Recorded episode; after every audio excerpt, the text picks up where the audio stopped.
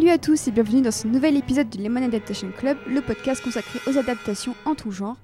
Aujourd'hui, on va terminer notre cycle consacré à Steven Spielberg avec euh, le podcast consacré à Minority Report, un podcast apparemment attendu de longue date par certains sur Twitter, donc euh, j'espère que vous êtes contents, il arrive enfin. Euh, on vous rappelle que nos épisodes sur Tintin et Ready Player One sont toujours disponibles sur toutes les plateformes de podcast, donc Spotify, SoundCloud, Apple, Deezer, etc. etc. Donc pour parler aujourd'hui avec de Minority Report, j'ai Maximilien. Bonjour. Comment vas-tu depuis, depuis Mars Attacks Depuis rien Mars Attacks, ouais, effectivement. Bah, faisait, euh, on était en plein été, il faisait genre 40 degrés, donc Oui. là ça va. Ouais. Donc, euh, non, ça, très content de, de revenir pour parler de Minority Ouais. Report, qui est un film que Merci j'aime beaucoup, euh, de, Bah, je te t'en prie. En plus, apparemment, ce film est, enfin, le podcast est très attendu, donc j'entends déjà le- Un peu de la pression. foule. J'entends déjà la foule qui est, Un peu de qui pression. est hilar. Et avec moi également, c'est la mastermind de la chaîne YouTube Transément Vôtre. C'est Aline. Comment vas-tu? Bah, Ça va bien, ça va très bien. Alors, est-ce que tu peux un peu nous dire ce que tu fais dans la vie? En quoi consiste ta chaîne YouTube aussi? Alors, euh, bah, de base, moi je suis une ingénieure du son euh, qui ne trouve pas de travail. Donc, euh, je m'apprête à travailler dans un truc qui n'a aucun rapport. Mais ben voilà, du coup, je tiens une, une chaîne YouTube qui parle de transidentité, puisque je suis une femme trans. Et, et je regarde énormément de films, parce que j'ai une formation de cinéma de longue, de longue durée. Donc voilà, et je suis là pour parler d'un film que je n'aime pas. Et voilà.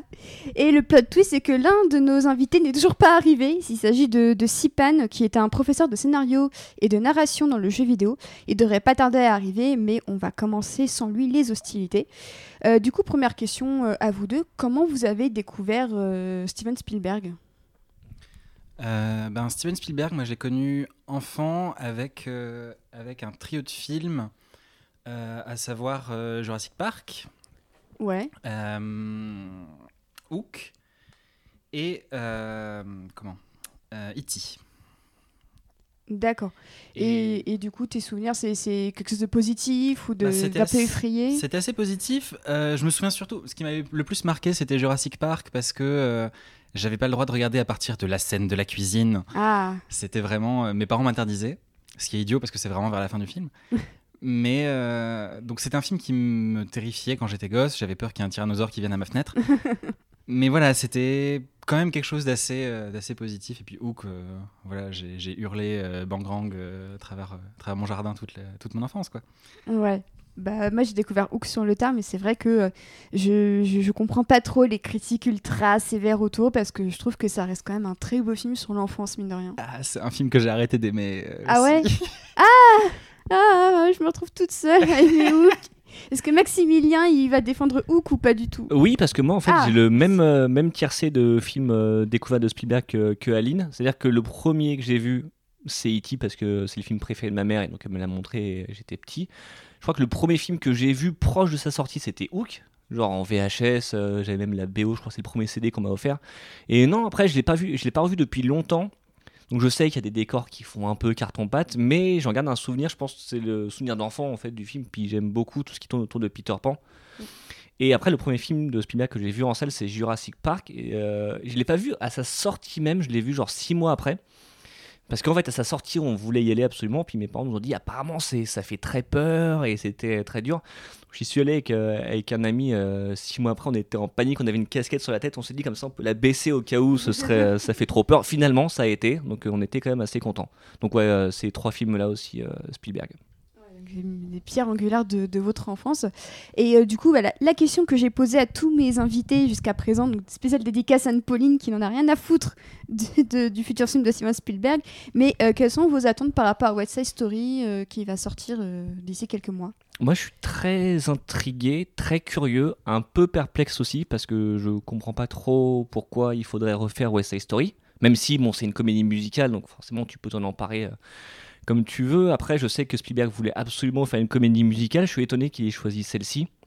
Même si ça s'inscrit dans euh, sa mouvance actuelle de se mesurer à certains grands maîtres, euh, que ce soit John Ford, que ce soit les films des années 70 avec Pentagon Papers. Donc, je comprends, donc je suis assez curieux. En fait, j'attends de voir des images vraiment pour savoir ce qu'il va en faire. Donc, euh, mais après, j'ai entendu beaucoup de gens dire il fait ça pour l'argent. Non, West Side Story, ça va pas faire un milliard de dollars au box-office. Si tu veux faire un remake une d'une comédie. Ouais, voilà, c'est pas, euh, c'est pas comment ça s'appelle, c'est pas Chantons sous la pluie, quoi. Ça reste quand même une, euh, une comédie musicale qui est pas, enfin, qui est très aimée, mais le très grand public préférera des trucs plus légers que, que ça. Donc je- j'attends vraiment de voir ce que ça va donner. hein. Euh, bah, moi, pour revenir à ce que tu disais en posant la question, moi aussi je m'en fous un petit peu, à vrai dire. Euh, pour autant, enfin, c'est surtout motivé du fait que Spielberg, il m'a pas mal déçu dernièrement. Les derniers films que j'ai vus lui, vraiment, je détestais tout. Et, euh, et en plus, les comédies musicales, c'est vraiment pas mon truc. Mais maintenant, voilà, je me dis ça va forcément être intéressant parce que ben, c'est Spielberg qui, fait un remake d'un film, film classique. Euh, c'est un film qui, aujourd'hui, dans le contexte politique actuel, a forcément un intérêt parce qu'il y a tout, le truc de l'immigration et tout, et c'est, tout un sujet. Euh, et après, ben, je me dis de toute façon, ce sera, ce sera pas plus mauvais que euh. Effectivement, euh, j'annoncerai le programme euh, du cycle musicos à la fin de l'émission et, et, et voilà, c'est un peu du foreshadowing que tu viens de faire. et... Pardon. Mais non, mais au contraire, ça prépare psychologiquement les gens et moi-même à devoir annoncer que l'inévitable. Euh, On va et devoir regarder ça. Ouais, voilà, c'est prévu day one, euh, ticket, ticket pour aller au cinéma. Eric et moi. Euh, donc on va passer maintenant à Philippe K. Dick, parce que mine de rien, c'est quand même un grand nom de la science-fiction auquel euh, Spielberg s'est attaqué avec Minority Report. Euh, je sais que tous les deux vous êtes plutôt fans de Philippe K. Dick, du coup, comment s'est passée votre découverte maintenant de Philippe K. Dick avec ses, ses- ses nouvelles, ses romans? Comment vous avez eu le déclic de l'amour? Moi, je crois que la découverte de Philippe K. Dick, ça doit être euh, avec Blade Runner, mais le film, pas le, euh, pas le roman. En fait, j'avais euh, bon, j'avais entendu parler de lui évidemment parce qu'il y avait Total Recall qui était sorti avant. Blade Runner, je savais que c'était un, c'était un classique et je l'ai vu à peu près au moment de la sortie de Matrix. Et sur le coup, j'étais un peu perplexe parce que c'était vendu sur cette, cette image de Harrison Ford avec un flingue, qui est la seule image du film où il a un flingue. Donc en fait, je m'attendais à un truc un peu plus remuant et donc en fait, je l'ai revu plus tard et j'ai trouvé ça exceptionnel. Donc ça a été comme ça et après bah, c'est euh, après il y a eu Minority Report, il y a eu euh, Scanner Darkly et Total Recall que j'ai vu plus tard et c'était plus par le cinéma que j'ai euh, découvert Kadik et après ça m'a amené aussi vers euh, vers ses écrits. Bah, moi, c'est un peu similaire. J'ai connu surtout à travers ses adaptations. La première que j'ai vue, c'était Scanner Darkly. Et c'est l'une des deux seules adaptations de lui que j'aime vraiment. Bah, après, par exemple, Total Recall, j'ai rien contre ce film, mais il me transcende pas non plus. Et l'autre film, j'assume beaucoup moins, c'est Paycheck. Je fais partie, Waouh. je fais partie des 7 personnes au monde qui aiment, qui aiment Paycheck. Euh, toujours est-il que euh, voilà, j'ai connu avec ces adaptations, j'en ai vu beaucoup, pas tout. J'ai pas vu Scanners par exemple, mais euh, non Scre- Screamers, je dis n'importe quoi. Mais mais du coup, je me suis penché après sur ses écrits. J'ai lu principalement des nouvelles. Euh, Il y a euh, Folio, je crois, qui avait édité des tas de recueils de nouvelles. J'en ai j'en ai quatre ou cinq chez moi. Et j'ai vraiment aimé. J'ai essayé un peu plus les romans, mais c'est moins. Je préfère sa forme. Je préfère son, écriture dans les nouvelles. Euh, mais j'ai lu euh, Siva, qui m'a retourné la tête. vraiment, je commençais à remettre en question beaucoup trop de choses et ça devenait dangereux. Mais donc voilà, je l'ai connu principalement par, par les films avant tout. D'accord. Et votre découverte de Minority Report, elle s'est faite euh, à la sortie du film il y a plus de 15 ans euh, Ça, ça s'est fait quand? Ouais, moi c'était à la sortie du film, donc en, 2000, euh, en 2002. Genre, euh, je crois que j'y suis allé la première semaine avec, euh, avec des amis, j'avais hyper envie de voir le film. Donc euh, ouais, j'ai euh, trouvé très vite la première séance pour, pour aller voir le film. Moi, j'étais un peu jeune pour le voir au cinéma à sa sortie, parce qu'en 2002, j'avais 9 ans. Donc, euh, je, voyais, je voyais les affiches. Je le confondais avec Vanilla Sky aussi, qui est sorti à peu près à la même période, il me semble. Donc, pour moi, c'était deux fois le même film. Enfin, je, je l'ai- mélangé. Euh, et en plus, ben, je crois que mes sœurs l'avaient vu, elles m'ont raconté les deux. Et pareil, je l'ai mélangé parce que c'était Tom Cruise deux fois. Et du coup, je l'ai vu beaucoup plus tard. Je l'ai vu, je devais avoir 15-16 ans. euh, parce que, euh, parce que je commençais à m'intéresser plus au cinéma et c'était pas trop mon truc avant. Et euh, voilà, donc je l'ai vu euh, dans mon adolescence. Ouais. Et, euh, et du coup, bah, donc on va essayer de résumer Total Recall. euh, Total Recall, n'importe quoi. Je suis confuse, confuse par le titre du, de- du- bouquin de, de nouvelles euh, que j'ai que j'ai acheté. Et en fait, donc c'est chez Folio SF. Et en fait, le titre du recueil, c'est Total Recall, mais dedans, il y a aussi Minority Report ou rapport minoritaire en, en VF. Qui, du coup, voudrait bien résumer Minority Report en, en quelques mots? Déjà, alors déjà est-ce faisable? Et surtout, le, qui d'entre le vous livre, le- enfin, en même temps, le livre et le film, c'est à peu près la même histoire. Il y a quand même beaucoup de différences. Enfin, en tout cas, si on, veut, ouais, parler. si on veut par- Ouais. partir du, euh, du, postu- ouais, du postulat de départ, en fait, donc ça se passe dans le futur, comme sou- souvent chez Philippe Cadic. Et en fait, c'est, euh, ça tourne autour d'un personnage qui s'appelle John Anderton, qui est à la tête d'une unité qui s'appelle Pre-Crime. Donc en fait, c'est une unité qui est capable en fait d'arrêter les criminels avant qu'ils ne commettent leurs crimes. Sauf qu'un jour, bah, il va découvrir qu'en fait, le criminel en question, ce sera lui. Voilà, ça c'est pour le postulat de départ. Je pense que c'est le truc le plus facile à résumer. Bah, clairement, parce que euh, là, j'ai j'ai fini de relire la nouvelle il y a, il y a quelques heures, et c'est vrai qu'ensuite les deux, les deux œuvres prennent des chemins complètement euh, différents. Euh, le film a été fait en 2002, donc en plus on était vraiment euh, à peine un an après les attentats du, du World Trade Center. Donc forcément, les thèmes de surveillance, de vouloir arrêter le crime, ça prend d'autant plus d'écho par, rapport à, par rapport à la nouvelle qui a quand même été écrite il y a quelques décennies euh, maintenant. Du coup, Aline, tu disais que tu n'étais pas archi fan euh, du film. Est-ce que le fait que euh, les deux œuvres prennent des chemins assez différents euh, dans, dans, dans le cheminement, en tout cas d'Anderton, ça, ça contribue à ton appréciation négative? Je pense que ça joue un petit peu. Le, premier truc qui a fait que j'ai pas aimé le film, c'était bien avant de lire la nouvelle. C'est surtout que d'une part, je suis pas du tout cliente de Tom Cruise. Et d'autre part, c'est Spielberg des années 2000. Et vraiment, que ce soit AI, Minority Report et La guerre des mondes, c'est des films qui. J'ai beaucoup de mal avec leur ton. Euh, et même leur visuel. Enfin, ils ont un visuel très particulier qui est acclamé beaucoup, qui a un intérêt, je suis d'accord, mais que je trouve affreux personnellement. Euh, et aussi, quand j'ai lu la nouvelle, j'ai mieux compris aussi euh, certaines choses qui me gênent un petit peu. Notamment, bah, quand j'ai commencé à lire la nouvelle, John Anderton, c'est un cinquantenaire bedonnant et, et dégarni. Un héros de Kedic, habituel. Ils sont toujours comme ça. Hein, Parce que je pense qu'il se décrit un petit peu aussi. Et, euh, et on est très loin du Tom Cruise. Et en fait, j'ai l'impression que le casting de Tom Cruise joue beaucoup en fait dans ce qui se passe dans le film. Ça va enchaîner des scènes d'action, ça va le rendre beaucoup plus sympathique parce que le personnage de John Anderton dans la nouvelle, il est, il est très gris.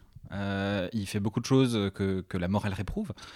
Et, euh, et, et voilà, on a un happy end, on a plein de choses qui sont très positives pour, euh, pour la version du film, alors que, euh, alors que c'est beaucoup plus nuancé, je trouve, dans la nouvelle. Et j'ai tendance à préférer ça parce que Kelly, il écrit des choses qui sont très, très moralement nuancées, justement.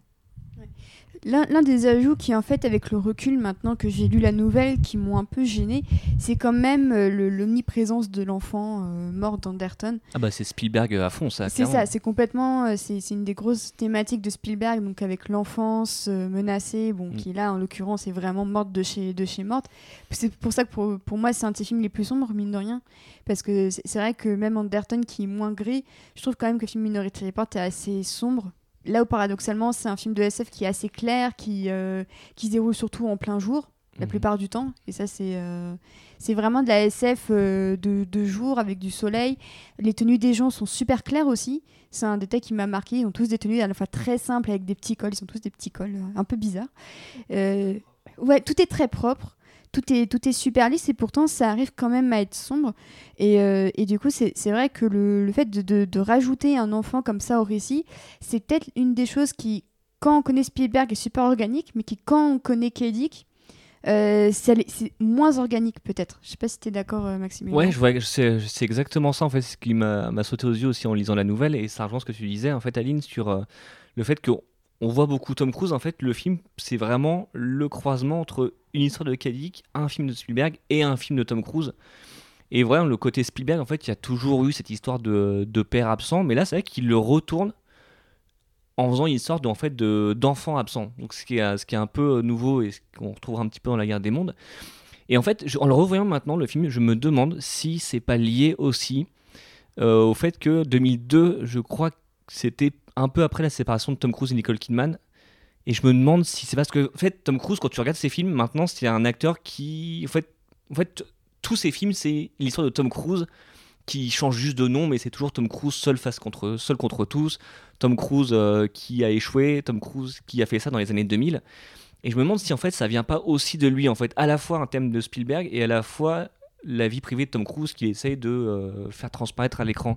Ça me semble un peu plus évident aujourd'hui comme ça. Ouais. Et en plus, c'est vrai que Tom Cruise, pour sa collaboration avec Spielberg sur la guerre des mondes, c'est là que vraiment le privé avait pris euh, le pas sur, euh, sur le culturel, on va dire. On, on se souvient bah, c'est ce qui nous, a, tous, c'est ce qui nous ouais. a privé, je pense, d'un troisième film en, en commun parce qu'ils avaient des projets qui n'ont jamais vu le jour. Parce que les gens qui ont vécu la promo de la guerre des mondes, ils s'en souviennent. C'est-à-dire, euh, c'est-à-dire Spielberg qui regarde ses pompes pendant que Tom Cruise part complètement en roue arrière. euh, Enfin, je connais des gens qui m'en reparlent encore en disant c'était surréaliste.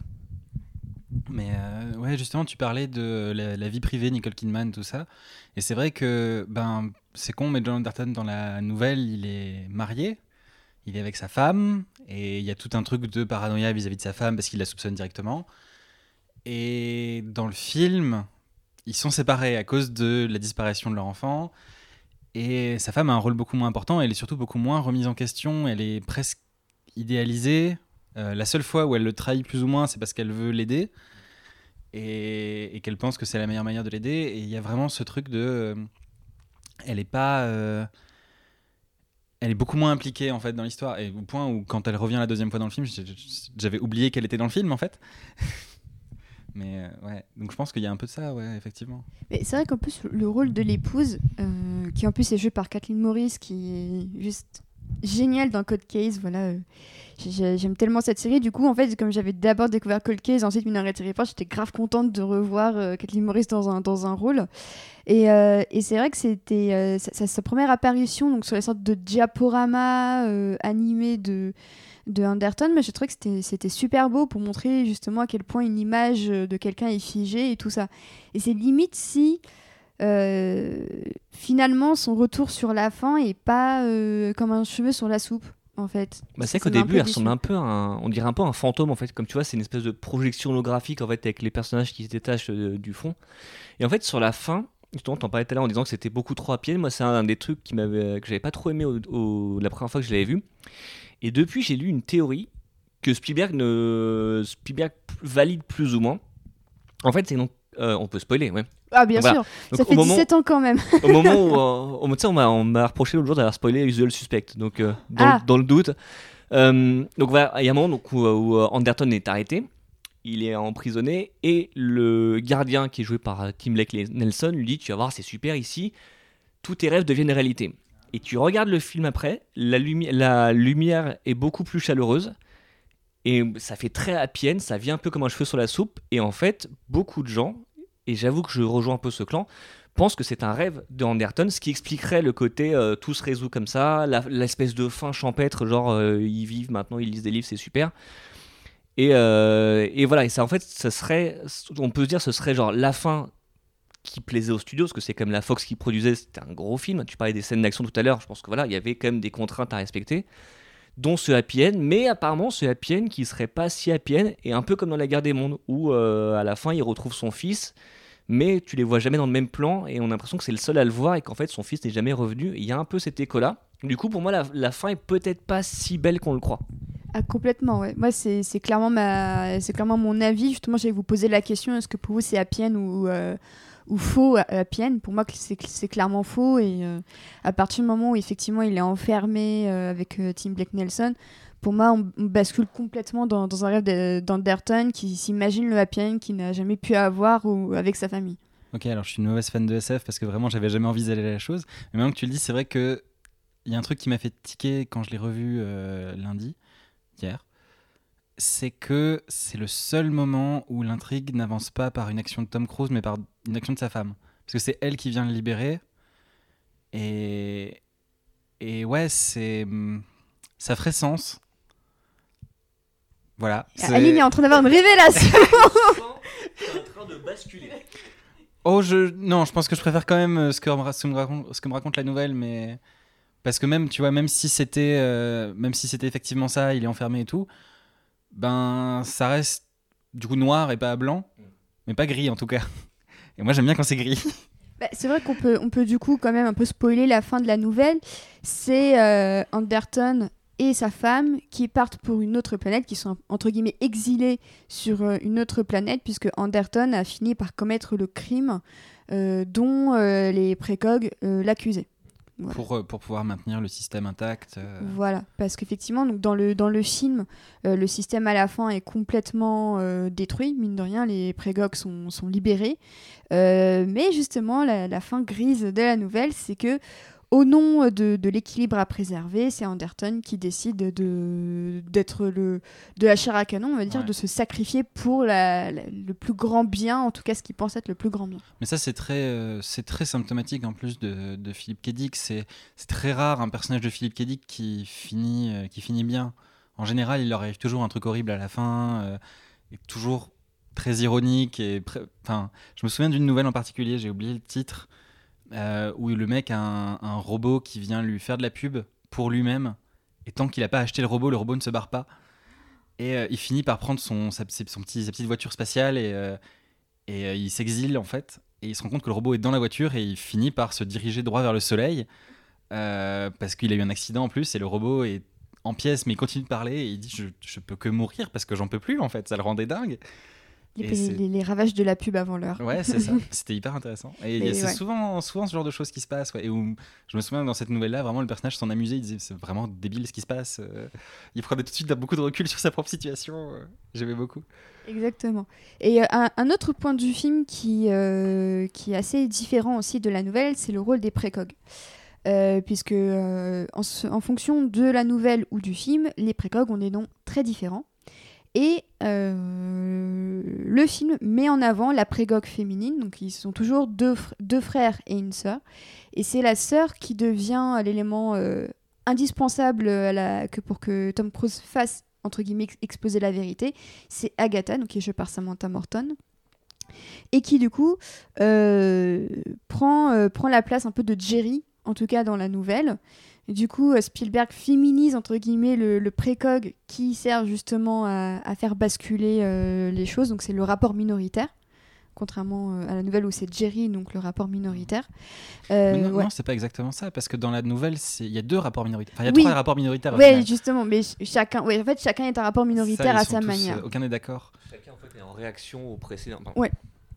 Chaque- en fait, chacun intervient en réaction au précédent. C'est qu'en fait, le premier a vu quelque chose, le deuxième sait qu'Anderton va voir ça, donc il se dit il va réagir comme ça, donc l'action va devenir comme ça, et le troisième sait qu'Anderton a vu les deux précédentes, et donc c'est pour ça que c'est un peu plus. C'est vrai que le, la nouvelle là-dessus est beaucoup plus nuancée. Complexe. Alors que Ouais. le film, déjà, il n'y a pas de rapport minoritaire pour Anderton, c'est juste les deux visions de, de Dash et de Arthur. Et euh, Agatha, en fait, euh, sa vision, se, sa vision euh, raccorde complètement avec celle des autres. C'est ça. Et, euh, et donc, du coup, euh, Agatha, qui est quand même bien mise en avant, euh, vous en avez pensé quoi du fait que le précog était à ce point mis en avant dans le film? Est-ce que pour vous, ça semblait normal que Spielberg insiste sur ce point? Est-ce que c'était pas un petit peu aussi pour les précogs qu'il a voulu adapter euh, Minority Report Ben, je voyais mal Spielberg adapter les précoques comme ils sont dans la nouvelle. Parce que dans la nouvelle, c'est des personnes qui, sont, qui, sont, euh, qui ont un violent retard mental, qui ont des déformations physiques, euh, qui sont traités comme des animaux. Vraiment, ils les appellent les singes. euh, ils sont terrifiants. La, pre- la première fois qu'il y a leur description, vraiment, je me sentais pas bien. C'était très. Ça met vraiment à l'aise. Ils sont assis sur des chaises, ils ont des câbles partout. Ils sont, ils sont vraiment effrayants et répugnants. Et je voyais mal Spielberg apporter autant de mauvais esprit euh, dans, dans un film à lui, même un film aussi sombre. Et du coup, il en a fait une adaptation où ils sont très clean et beaucoup plus humains, entre guillemets. Parce qu'en soi, ils le sont aussi, euh, ceux, de, ceux de la nouvelle. Et hum, du coup, je trouve que c'est une bonne idée. Maintenant, euh, le fait d'intégrer Agatha de cette manière-là, enfin, je me dis, on s'en fout un peu des deux autres, en fait, au final. Ah oui, complètement. Les deux autres, c'est c'est des figurants à Et la au, limite. au point où, tu vois, tout à l'heure, vous disiez les noms, je les ai relus euh, ce matin pour préparer et je les avais oubliés. c'est Ah ouais.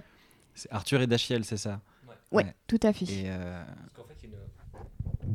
En fait, les noms des précogs, le truc qui est rigolo, donc Agatha, Dashiell et Arthur, en fait, c'est des noms d'auteurs de romans policiers, donc Agatha, Christie, Dashiell Hammett et Arthur Conan Doyle. Et en fait, ce qui colle bien avec le côté euh, whodunit que prend le film, là où la nouvelle était beaucoup, même s'il y avait un mystère, où la nouvelle était beaucoup plus sur le côté euh, sur l'enquête et sur le sur la quête plus d'Anderton. Et euh, effectivement, tu parlais d'enquête policière. C'est vrai que Minority Report, le film, du coup, met aussi en scène une enquête policière qui dépasse le simple cas d'Ethan Anderton, puisqu'on parle aussi d'un meurtre commis sur une femme qui s'avère être la maman d'Agatha. Ouais, et euh, ça, j'ai trouvé par contre que c'était un ajout assez intéressant et vraiment très sombre aussi, parce qu'on voit clairement que les, les détails sont, sont assez morbides. On parle aussi de la mort d'un enfant. Et c'est vrai qu'on a rarement vu Spielberg aussi sombre, peut-être sauf pour la liste de Schindler. Et du coup, bah, puisqu'il vient d'arriver, euh, Sipan vient d'arriver, du coup, je vais lui donner la parole et lui dire ce qu'il pense de cette incorporation de l'enquête euh, sur le meurtre de Laura au film. Ok. Alors, je reprends mon souffle deux secondes. Attendez. Je m'attendais pas à ce qu'il n'y ait pas d'ascenseur. Non, non, c'est juste que je suis un gros. Tout va bien. Euh, par rapport à l'enquête policière, justement, ce qui est intéressant, c'est que donc on change complètement de genre par rapport à la nouvelle. Dans le sens où, déjà, si on doit parler de genre, la nouvelle, donc faite en 56, donne les prémices du cyberpunk. Là où le film, il plonge complètement en fait. Et le nom donc d'Achel, Arthur, Agatha est intéressant tout simplement parce que vu que Arthur Conan Doyle avait cette théorie sur Sherlock Holmes, enfin dans Sherlock Holmes, qui est que si une solution n'est pas la bonne, si c'est la seule qui reste, c'est forcément la bonne. Donc en théorie, le rapport minoritaire devrait s'appeler Arthur. Mais pourquoi il s'appelle Agatha? Parce qu'à mon avis, c'est un whodunit. Qui a tué la mère des, des triplés? Parce qu'en fait, on commence avec le côté pourquoi est-ce qu'il va, qu'il irait tuer ce mec-là, qui est ce mec-là qui va tuer, puis en fait, comme tu dis, on rebascule sur un truc un peu plus classique finalement, sur une histoire de meurtre qui a eu lieu à une époque où il est censé ne plus avoir de meurtre. Exactement, mais en fait, c'est un film noir. C'est un film noir, c'est même un film très noir. Par contre, je pense pas que c'est le plus désespéré de Spielberg. Je pense pas du tout que ce soit son plus noir.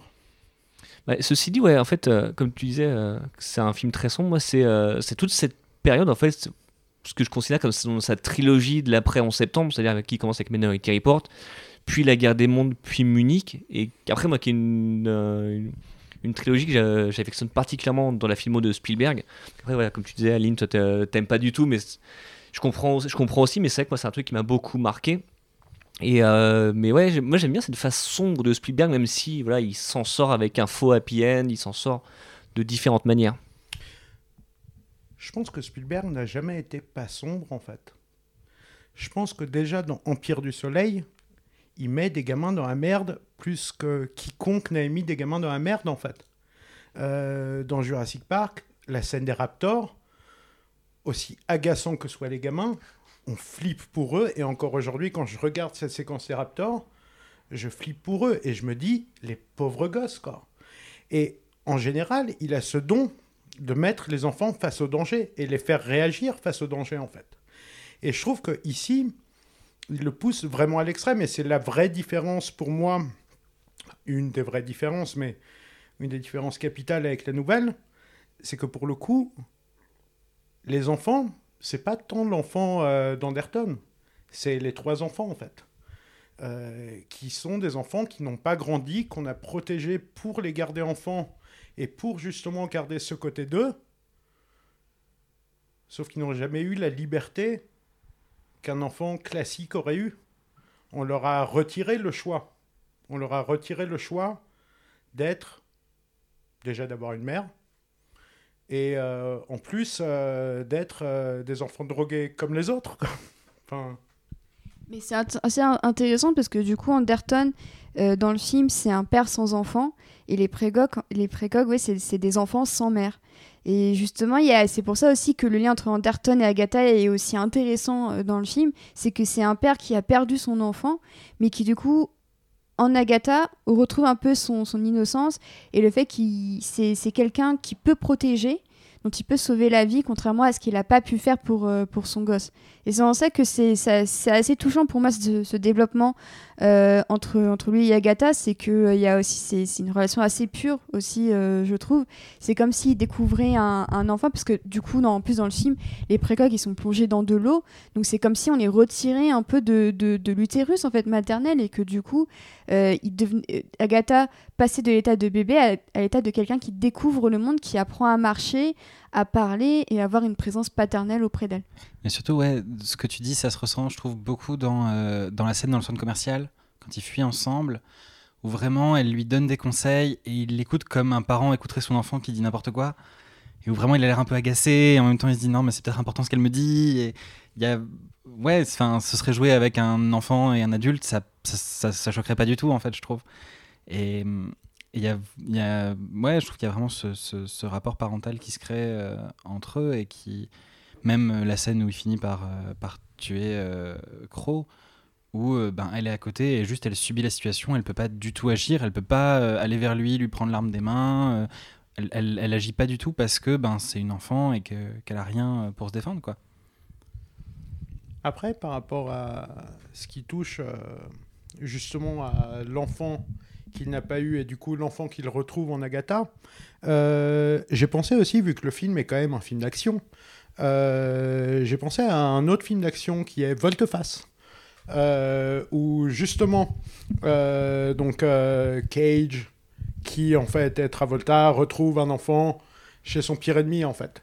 Et, et du coup, je trouve que c'est intéressant de voir aussi le film en tant que genre et pourquoi je parle de ce cheminement-là, parce que le film est en plus d'être un film noir, un film d'action. Et je pense que le mettre en termes de. Euh, je sais plus quel mot tu avais utilisé, Océane, pour. C'était un film sombre, voilà. Euh, parler de films sombres et essayer de compter euh, les films sombres de Spielberg, je ne sais pas si c'est forcément l'angle à adopter, mais par contre, sur ces trois films dont tu parlais, donc post-11 septembre, on a un truc qui revient quand même, c'est la fuite. La fuite la course en permanence. Et là, on peut aussi caler un autre de ces films du post-11 septembre qui, pour moi, est son plus grand film. Euh, c'est euh, Arrête-moi si tu peux, en fait. Qui est une euh, fuite effrénée d'un gamin qui veut fuir une réalité dont il ne veut plus, en fait. Et pour moi, ça, c'est clairement quelqu'un prisonnier d'une création, prisonnier d'un destin euh, qui fuit ce truc-là en fait en permanence. Et euh, d'ailleurs, c'est pas lui qui a créé le truc, mais c'est marrant de voir aussi la place du créateur chez Spielberg, parce que quand il va voir donc la créatrice euh, du, du programme, du pré-crime, eh bien, on se rend compte que elle est exactement comme John Hammond dans Jurassic Park. Elle a fait quelque chose qui lui échappe en fait. Elle a fait quelque chose au nom de la science parce que c'est une grande enfant elle aussi. Et au final, elle s'est rendue compte que euh, les adultes en font de la merde en fait. C'est probablement une de mes scènes préférées du film, justement son dialogue avec, euh, avec euh, la créatrice. Parce que chez elle aussi, il y a une sorte de pureté, en fait. C'est-à-dire qu'elle a créé le pré-crime pour de, les meilleures raisons du monde mais euh, ça part en n'importe quoi. Et c'est pareil pour John Hammond parce qu'il crée des dinosaures en disant ouais ça va être méga cool on va pouvoir les comprendre et tout. Et en fait ça, ça vire au, carnage. Mais justement la, la différence c'est que enfin pas une vraiment différence mais elle c'est un peu John Hammond des années après en fait qui a pris conscience de ses erreurs. Parce que John Hammond il prend pas du tout conscience de ses erreurs en vrai. Et même on peut considérer ou pas le monde perdu mais dans le monde perdu comme le dit Jeff Goldblum il, il répète pas les mêmes erreurs il en fait des nouvelles et même voilà, à la fin de Jurassic Park, il est toujours tout content de son truc et il se dit ah, bah ça a raté, mais bon ça va, j'ai quand même fait des dinosaures. Chill, j'ai juste tué des personnes. Voilà. bon, c'est un petit il détail. A pas l'air si affecté que ça et, et je me dis euh, on va le prendre 20 euh, ans après, on va voir dans quel état il est. Ouais, c'est c'est clairement euh, la créatrice, c'est clairement John qui prend ses responsabilités. C'est pour ça aussi, je trouve que c'est peut-être Spielberg qui prend un level dans, l'écriture de ses personnages, de ses créateurs. C'est qu'avant il montrait euh, le potentiel et maintenant il montre euh, les conséquences et comment les créateurs prennent leurs responsabilités. Même si en l'occurrence, je trouve que on, la voit limite trop peu dans le film, la créatrice. C'est vrai que moi j'en aurais bien voulu un peu en rab. Ouais, tu voulais dire quelque chose, Annie? Non, mais je suis assez d'accord. Enfin, elle a une scène et elle méritait de revenir à un moment Ouais. ou un autre parce que elle n'est pas aboutie. Enfin, Bah, fait- ouais, je trouve qu'il y a quelque chose d'inachevé avec elle. En plus, j'adore le décor, le fait qu'elle soit dans une serre, qu'elle soit justement avec ses, avec ses plantes. Euh, et justement, il y a ce côté encore plus John Hammond, c'est que sa création euh, est en train un peu de perdre les pédales, mais elle veut continuer à créer euh, quand même. Et je trouve la scène à la fois super intéressante dans le dialogue qu'elle a avec Anderton. En même temps, c'est un peu effrayant parce que c'est, c'est- ces plantes, on ne sait pas ce qu'elles peuvent faire en fait. Il y a une sorte d'ambiguïté euh, dans le personnage où elle- on se dit qu'en fait, elle pourrait très bien euh, buter Anderton à tout moment parce qu'elle a quand même les, les armes pour le faire. En fait, c'est Poison Ivy, quoi. Enfin, Oui, c'est ça. ouais, c'est. euh, C'est-à-dire que, en gros, je crois que elle-même, en fait, euh, ne sait pas trop. Là, c'est vraiment. euh, J'extrapole à donf par rapport à ce que tu dis. Mais je me dis que peut-être que elle ne sait pas ce que ces plantes peuvent faire non plus, exactement. Parce que, après le pré-crime, après avoir imposé le contrôle, la discipline, la. Justement, le contrôle des pulsions euh, des gens, elle s'est dit eh ben, vous savez quoi, allez tous vous faire foutre. Euh, moi, je vais faire des plantes qui font ce qu'elles veulent. Euh, et euh, moi, je vais faire ce que je veux. Et si j'ai envie d'emballer Tom Cruise, bah, j'emballe Tom Cruise. quoi. Ce qui, en fait, en t'écoutant dire ça, en fait, ça- je me rends compte que ça remet sur la table l'un des thèmes du film qui est le, le libre arbitre. Et que finalement, en fait, elle a choisi de s'exiler, de faire euh, ce qu'elle veut parce que elle a créé quelque chose qui empêche, qui empêche les gens de, faire ce qu'ils veulent. Bon, évidemment, ils voulaient commettre des crimes, donc euh, il y avait, un bien fondé derrière ça.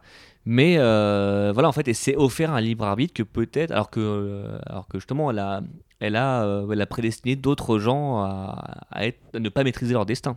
Et je trouve ça intéressant qu'elle fasse ça avec des plantes parce qu'elle revient à, À la nature. à la nature, c'est-à-dire qu'elle elle, elle s'est peut-être dit je suis allée trop loin avec les humains, donc avec les plantes. Euh, et en plus, du coup, elle a donné une personnalité à ces plantes. Elle leur a donné une âme, une âme que n'ont pas les, les précoques, justement. Et je trouve ce, ce rapport assez intéressant euh, d'inverser les deux et de donner une âme à un, à un morceau de- un morceau d'herbe pendant que tu as, trois gamins qui sont enfermés dans un caisson et, et qui n'auraient pu ne jamais s'en sortir si, euh, heureusement, Tom Cruise était là pour, euh, pour sauver la situation. Mais par rapport à ce que tu disais, comment tu t'appelles déjà? Maximilien. Maximilien. Allez. Ça, j'avais retenu. Maximilien, j'avais pas retenu. Enchanté, je viens d'arriver. Salut. en retard. Euh, Mais on savait que t'allais venir comme dans Minority Report. Exactement. Je, je viens du futur, du passé, du futur, en fait. Euh, en fait, par rapport à ce que tu disais sur le libre arbitre, justement, c'est super intéressant euh, de comparer euh, la nouvelle et le film. La nouvelle, j'ai découverte assez tôt. Je devais avoir 14-15 ans. j'avais vu un bouquin qui s'appelait Père Truquet. Je me suis dit, putain, waouh, ça a l'air trop cool. Quoi. Et du coup, il y a la nouvelle dedans. Mais en gros, le truc, c'est que je trouve que Spielberg croit en l'humain. Euh, là où Philippe Cadic n'y croit absolument pas en fait. Quoi. Euh, et la différence majeure euh, dans, dans, dans ces deux œuvres, c'est que chez Spielberg, le libre arbitre est possible. Le libre arbitre est possible par le biais de l'émotion, par le biais de l'empathie, par le biais d'un tas de choses, alors que chez Dick, c'est écrasant. Euh, c'est quelque chose d'écrasant et déshumanisant, mais en même temps humain, puisque il voit ça par rapport à la société, là où euh, Spielberg le voit par rapport aux émotions. Et c'est en cela que même si euh, j'adore le film et j'avais adoré à l'époque quand je l'avais vu, en le revoyant pour, pour ce podcast, je me suis rendu compte aussi de certaines de ses limites. C'est que je trouve que aller juste dans l'émotion, c'est intéressant, mais je ne sais pas exactement si c'est ce qu'il aurait fallu faire euh, pour adapter cette nouvelle-là euh, de Philippe Cadic, surtout que bah, Philippe Cadic, comme je disais, ne croit pas euh, une seconde que l'humain est bon, que, que l'humain peut s'en sortir. Mais surtout que, en fait, pour moi, c'est un des problèmes du film, c'est que dans la nouvelle, ça me choque pas que John Anderton il prenne la décision de chercher à tout prix qui est l'homme qu'il est censé tuer, parce que euh, il remet pas ça en question. En fait, il, il remet pas du tout en question le fait qu'il va pas le tuer. Et ça fait sens dans l'idée que, euh, justement, il n'y a pas de. Ben, justement, tu disais, il croit pas en l'humain.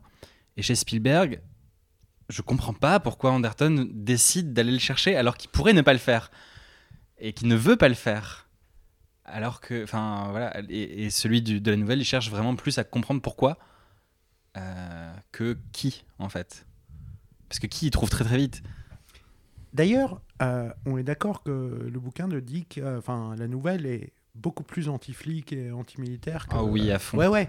Parce que justement, par rapport à ce que tu disais, le truc, c'est que suis, enfin, la nouvelle prouve par A plus B euh, ce qui est montré déjà, et on va revenir au genre du polar en fait de Ciné Allumette, etc. Et d'ailleurs, c'est marrant parce que euh, Spielberg, avec son scénariste, en écrivant, euh, enfin, en lui donnant des indications pour écrire le film, avait dit qu'il voulait un ton à la French Connection, Mhm. donc de flic ripou.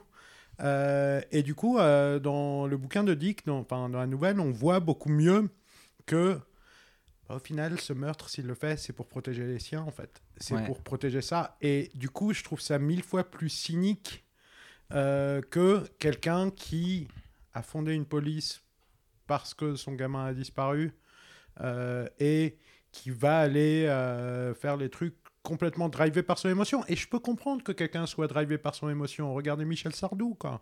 Euh, Est-ce qu'on parle de la même interview? Euh, non, Ou- moi je parle de de la manière chanson. Je suis pour. Oh, ah oui, pardon. Voilà, la fameuse. Euh, non, non, mais euh, trêve, euh, trêve de plaisanterie sur la droite. En fait, je trouve que, ouais, dans le film, le personnage ne remet jamais en question vraiment euh, la police Bah, il fait, ouais, il, ou il- l'autorité, en fait. Il, fait, il tout ça parce que c'est son job, ouais. Voilà, il remet juste en question son libre arbitre à lui ouais. et le libre arbitre euh, des précogs. Le libre arbitre de qui que ce soit d'autre, il en a absolument rien à foutre en fait. Alors que, ouais, dans la nouvelle, il y a vraiment.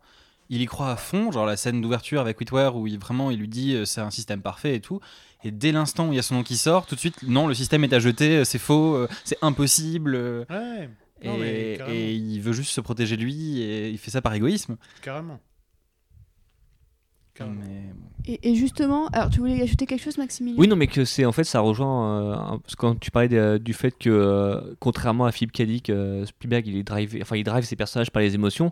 Ça rejoint un peu ce qu'on a, dit plus tôt, c'est que finalement Minority Report, le film, c'est un film de Spielberg inspiré de Philippe K. Dick, mais ça reste un film de Spielberg avant tout.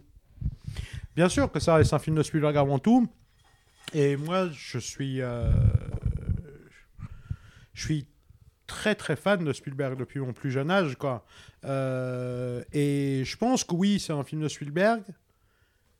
Je sais pas s'il aurait dû le faire, mais je suis très content qu'il l'ait fait en fait. Et je suis très content qu'il l'ait fait comme il l'a fait, parce que euh, je pense que il est vraiment intéressant à voir en diptyque comme on est en train de le faire là, euh, et à voir comment en 2002, euh, un des réalisateurs les plus doués pour montrer l'émotion euh, va adapter un des écrivains les plus parfaits pour montrer la paranoïa en fait. Et justement voir comment un film de 2002 répond à une nouvelle de 1956, euh, qui est quand même une des qui est sortie dans le deuxième recueil de nouvelles euh, de Philippe Cadic. Il avait sorti qu'un seul de ses grands romans, Loterie solaire. Il n'y avait même pas eu encore euh, L'homme du haut château, etc., etc. Donc c'est vraiment une œuvre qui qui anticipe le cyberpunk et le reste de la carrière de Cadic. Et c'est hyper intéressant de voir comment donc un réalisateur déjà mûr, déjà, je vais pas dire en fin de carrière parce que euh, il l'est clairement pas, euh, mais un réalisateur déjà bien avancé dans sa carrière euh, réussit à, à mettre là-dessus quoi. Et euh, justement, je voulais revenir sur ce que vous disiez, euh, sur le fait que le, le film semble être moins anti-police, en tout cas pré-crime et tout ça.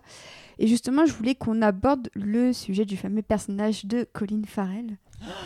Oh, il est tellement beau. Alors franchement, le, je vous épargne les détails du groupe DM des invités parce que c'est notre safe for work. C'était vraiment notre safe for work. Du coup, euh, en fait, ce qui est intéressant, c'est que donc, ce personnage dont le nom m'échappe alors que j'arrive... Whitwer, justement. Dans la, dans la, la première scène, à la fois du film et de la, de la nouvelle, il semble d'emblée assez hostile au système pré-crime. Et en fait, dans le film, Dans le film, il est odieux la première fois qu'on Ouais. le voit. et en fait, je trouve que Spielberg arrive à rendre odieux quelqu'un qui pourtant n'a pas forcément confiance euh, en le système et qui brouille un peu nos, nos frontières morales, c'est-à-dire, mais oui, ok, c'est un connard, mais il croit pas en pré-crime et il a de bonnes raisons de ne pas y croire parce qu'en soi, ça entrave effectivement un peu le libre arbitre avec certaines euh, limites, comme disait euh, Maximilien. Euh, mais du coup, le film veut quand même nous le faire passer pour, euh, pour un méchant. Et euh, je trouvais que c'était un choix assez, assez intéressant, puisque du coup, sans forcément que ce soit plus gentil du monde, euh, c'est quand même intéressant de voir qu'il s'oppose à Anderton et qu'il a de bonnes raisons euh, de le faire. Moi, c'est un truc que je trouve assez intéressant, d'autant plus dans ce cas-là. C'est vraiment, il y a beaucoup d'œuvres le font. Je pense, ben, l'exemple qui me vient tout le temps en tête, c'est, euh, c'est euh, mince, Breaking Bad, où le personnage antagoniste est un personnage qui est moralement bon, à savoir en l'occurrence ben, sa femme dans Breaking Bad, et où tout le monde déteste ce personnage, tous les tous les gens qui regardent détestent ce personnage, alors que c'est le personnage qui a raison. Et je trouve ça d'autant plus intéressant dans Minority Report où pré-crime est montré comme quelque chose de positif d'emblée. Et il y a quelqu'un qui le remet en question et qui a raison de le remettre en question. Et nous, on aurait raison de le remettre en question aussi. Mais à ce moment-là, on le remet pas du tout en question. Parce qu'on le, le voit en action dès l'ouverture et ça marche. Et on a un empêcheur de penser en rond qui, euh, qui vient dire Moi, mais non, mais c'est pas terrible en fait. Mais en fait, ouais, c'est clairement le, le premier, ouais, le premier quart d'heure et tout ça. C'est la plus belle pub que tu peux faire après crime, mine de Ah, rien. c'est de la propagande. C'est vraiment limite de la, de, la, de la propagande. En plus, je repense aussi à ce clip ensuite qui est montré. Et là, on voit un petit peu le côté un peu artificiel. On, on devine quand même un petit peu la critique sous, sous-jacente, euh, sous la perfection euh, d'un, d'un monde sans crime. Mais euh, c'est vrai que le, le début, tu te dis, ah bah ouais, en fait, c'est, c'est, c'est pas si mal. Et puis bon, même si la meuf, elle a trompé son mari, bah elle méritait pas de mourir. Donc, Mais surtout que ouais, tout, tout cet aspect propagande et, et que tu disais, société très, très comment, amenée à aimer ça, ça se retranscrit aussi beaucoup dans la vision qu'ont les gens des précogs, où ils sont déifiés à fond. Il y a le mec qui fait le signe de croix devant Agatha, il y a euh, la visite euh, où ils disent non mais ils sont super bien traités, euh, vraiment ils vivent la meilleure vie et tout, vous aimeriez trop être comme eux. Euh, où ils appellent ça le, le temple, je crois, ou le sanctuaire, le temple.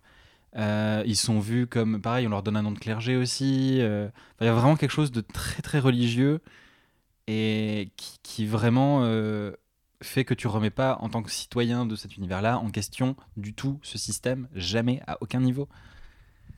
Mais justement, euh, j'ai pas mal pensé à ce système et à cette utopie. Mais euh, pour revenir au personnage de Colin Farrell, euh, vous trouvez pas qu'il rappelle un peu justement Jeff Goldblum dans Jurassic Park? Mais ouais, il, il évoque Dans un le peu sens ça. où ouais. il a ce côté Cassandre qui fait qu'on le déteste au départ et qu'au final on se dit, il avait raison. Bah, moi, c'est là où je pense que le personnage de Colin Farrell est mieux utilisé que celui de Jeff Goldblum. Attention, je blasphème. C'est que ben, Jeff Goldblum, il est à ce stade euh, dans le film trop marrant et, à voir en fait pour qu'on le déteste foncièrement. Il est agaçant, mais il a quand même un, un côté un peu cool qu'on aime quand même bien. Bien sûr. Là où Colin Farrell, vraiment, il est détestable. Il mange son chewing-gum, euh, il gêne tout le monde, euh, il pose des questions gênantes, il, il, est, il, est, il est vraiment pas sympa. euh, Enfin, Et parce que quelque part, je pense que c'est plus facile de se dire euh, ramener des dinosaures euh, à la vie, c'est mal, plutôt que éradiquer le crime, c'est mal en fait. quoi. Non, puis il pour moi, lui aussi, l'une des, euh, l'une des explications à pourquoi il est aussi détestable au début, c'est qu'il faut qu'on croit un minimum que le mec pourrait être impliqué, alors que justement, je trouve que à trop le montrer méchant comme ça, tu sais que ce sera pas lui du tout. Et euh, par contre, un truc qui m'a marqué moi en revoyant le film récemment, c'est en fait, tu dis, c'est marrant en fait, parce que Colin Farrell, donc euh, il venait de faire Tigerland, donc il était à peine connu. Et il y avait, il y a un peu un côté où c'est Tom Cruise face à la nouvelle génération qui veut un peu lui prendre sa place et il doit un peu se battre. En fait, ça, ça transparaît un peu plus maintenant avec, euh, quand tu revois les scènes du début où c'est vraiment deux coqs qui sont en train de se battre pour, dans Ouais. une même basse-cour. Et c'est assez dingue en fait de, coup, de revoir ces scènes-là où chacun essaie de, de planter l'autre. Mais c'est marrant parce que du coup, le côté jeune coq, tu l'as des années plus tard dans l'émission Impossible, où Jérémy Renner était justement le jeune coq, euh, la figure du cinéma d'action euh, qui était censé incarner un petit peu le, le renouveau. Au film, il devait, hein et au final, bah, ça s'est totalement foiré. C'est-à-dire que même si Colin Farrell a, une, a plutôt une chouette carrière, moi je trouve que malgré quelques errements, il a quand même fait quelques gros morceaux. Et moi je défendrais Alexandre d'Oliver Stone par exemple. euh, voilà, merci Sipan. Alexandre est génial, voyez-le. Mais, euh, mais du coup, tu as l'impression que ouais, tu as beaucoup d'acteurs qui se sont tentés de se casser, euh, de se casser les dents sur le, le cas Tom Cruise et qui n'ont jamais réussi à, à fonctionner. Et c'est peut-être aussi pour ça que je trouve que la formule Tom Cruise un peu répétitive, c'est qu'à chaque fois, tu sais que le mec, la personne ne pourra jamais le déloger et c'est un petit peu déprimant parce que je pense qu'on a un peu aussi besoin de réoxygéner euh, Ah, le sûr. cinéma d'action avec, avec de, de nouvelles stars. Donc à l'époque de Minority Report, je le trouvais assez parfait parce que justement c'était une coqueluche d'Hollywood qui incarnait l'image du gentil qui voulait protéger euh, euh, une ville du crime et tout ça.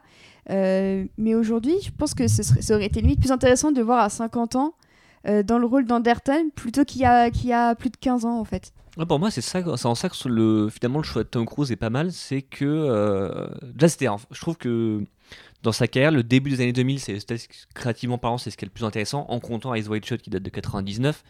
Mais c'est vraiment les rôles où il se mettait en danger, où il explore une facette plus sombre, et où justement dans Minority Report, on commence avec ce côté le genre idéal. euh, Enfin, c'est le flic parfait qui en même temps se drogue. Qui, voilà, qui quand même a des, un gros passif, a des, des traumas, et il vit dans le passé, c'est incroyable. En fait, c'est à la fois il explore le futur pour euh, son boulot et il vit, dans le passé, donc ce qui est, euh, ce qui est complètement dingue. Et en fait, euh, et en fait, à côté de ça, voilà, c'est, on se dit c'est le genre idéal, mais finalement le genre idéal peut-être va commettre un meurtre et euh, qui finit par commettre, même si là, il y a le côté c'est accidentel parce qu'il voulait pas le faire, mais euh, il y a un peu ce côté sombre qui amènera après à ce qu'il fasse des films comme Collatéral. Avant, après de euh, euh, jouer tout le temps le même rôle, et je pense que le seul moment Enfin, lui, je pense que ce qu'il vise, en fait, c'est de mourir en faisant une cascade. C'est-à-dire, comme euh, Molière, il veut mourir en scène. Et c'est en ça qu'il est indépassable. C'est-à-dire qu'il se met en danger, comme même des cascadeurs. En fait, son cascadeur, sa doublure sur Mission Impossible 4 a le vertige. Donc, c'est-à-dire que les plans sur la tour, même quand c'est un plan, juste un gros plan sur une main, et ben en fait, c'est quand même Tom Cruise qui, qui va à fond parce qu'il sait que c'est le. C'est peut-être le seul truc qui le maintient au sommet d'Hollywood pour l'instant. Ah, mais ça, je suis tout à fait d'accord. Il y avait un moment, euh, notamment sur le tournage du dernier Mission Impossible, où je m'étais dit, mais en fait, mais je suis sûr qu'il veut échapper à la scientologie. Et que la seule manière, c'est de mourir. et du coup, il se dit, je vais mourir au boulot, quoi. Comme ça, euh, ils le verront pas, ils embêteront pas ma famille. Mais bref, euh, pour revenir à un truc, euh, donc, pas- enfin, pour revenir à Tom Cruise et ce que je pense, moi, j'adore Tom Cruise. J'adore Tom Cruise euh, parce que je trouve qu'il y a très peu d'acteurs qui ont l'air aussi heureux d'être là, en fait, quoi. Euh, J'en parlais justement, mais euh, il y a Antonio Banderas et Dwayne Johnson pour moi. C'est le seul mec, quand tu les vois dans un film, tu te dis à n'importe quel moment, il va sortir du film, me faire une tape à l'épaule et dire Mec, je suis dans un film, c'est trop bien, quoi. Dwayne Johnson, c'est la, le- la seule chose, cette énergie-là, qui m'a fait tolérer. euh, J'ai oublié même le Skyscraper. Oui. Où je me disais, il- lui, il s'amuse comme un fou. J'arrive à le, j'arrive Ah non, à le mais- suivre là-dedans avec son histoire de Chatterton euh, et tout ça. Je suis tout à fait d'accord. Mais, euh, mais non, et une autre qualité que j'adore chez Tom Cruise, et du coup qui est vraiment bien utilisée par Spielberg dans les deux films où il joue, euh, c'est qu'il y a très peu d'acteurs qui réussissent à faire croire autant à l'urgence, en fait. Euh, Personne ne court comme Tom Cruise. personne ne court comme Tom Cruise. Personne n'est aussi intense que Tom Cruise qui met une casquette, quoi. Vraiment. Ou qui re- retire son casque en courant. Ou qui retire son casque en courant, ou qui, ou qui fait quoi que ce soit, en fait. quoi. Enfin, puis même, je veux dire, il a une gueule, il a une intensité qui fait que la seule fois où j'ai entendu un cinéma fermer sa gueule, c'était Mission Impossible 1. La séquence, euh, la fameuse séquence qui a été reprise maintes et maintes fois, que j'ai revue récemment et qui n'a pas pris une ride. Mm. Euh, donc la séquence de Langley, euh, qui est juste absolument parfaite et euh, très peu d'acteurs auraient pu me faire croire à ça en fait. Mais en plus, enfin, pour la- l'avoir déjà rencontré sur des, des tapis rouges notamment, même quand il fait des interviews, quand il, enfin, il est à fond dans ce qu'il fait. C'est-à-dire que quand tu es journaliste sur un tapis rouge avec Tom Cruise, tu as intérêt à être patient parce que il va faire deux interviews, il va aller voir tous les fans qui sont au bord des barrières pour signer des autographes, faire des photos, revenir voir les journalistes. Il va, il va faire, enfin, il y en aura pour tout le monde, mais il faut juste être patient. Même ça, en fait, il fait ça à fond. Et après, le sentiment d'urgence, quand tu regardes euh, l'émission Impossible maintenant, c'est devenu, c'est pas tant un mec qui doit résoudre une mission, c'est Tom Cruise qui doit courir pour faire le truc encore plus dingue que ce qu'il avait fait avant pour rester au sommet d'Hollywood. Sinon, un Jeremy Renner va lui passer devant. Ce sera pas Jeremy Renner finalement, mais voilà. Ouais. Entre Ah, autres. Ça, ça, oui. Et euh, le coiffeur aussi, ouais. Et les applications, parce que je sais pas si vous étiez au courant, mais Jérémy Renner avait une application. Ah en oui, fait, il fallait, il fallait. Il avait son réseau social qui a été démantelé parce qu'apparemment des gens ont réussi à en faire n'importe quoi. Et je trouve que je trouve cette histoire à mourir de rire. Ouais, c'est assez fin. C'est vraiment un bon résumé de sa carrière quand même. Parce que vraiment, il- parce que ça a été révélé récemment qu'il avait vraiment été engagé pour remplacer Tom Cruise à terme dans Ouais. Mission Impossible, sauf que lui n'a pas escaladé une tour et qu'il a fait des mauvais choix derrière. C'est ça, et en plus il a fait de la musique aussi. Ouais. Je ne vous conseille pas d'écouter de- d'écouter la musique de Jérémy Renner. Voilà, Aline ne s'en remet pas et, euh, et moi non plus. Euh, et donc du coup, il y a aussi un autre aspect du film que je trouvais intéressant. Euh, donc on parlait aussi ouais, du, du- du rapport de Tom Cruise à son enfant. Et je voulais revenir dessus parce qu'il y a une scène aussi du film que j'aime beaucoup, c'est celle où ils sont à la piscine. Euh, c'est vraiment une des, des- scènes euh, père-fils de la filmo de Spielberg que je trouve les plus intenses, euh, les, plus, les plus intéressantes parce que c'est, je trouve que c'est une des, des scènes les plus réalistes du film. C'est je suis avec mon gosse à la piscine et quand je remonte à la surface, il a disparu.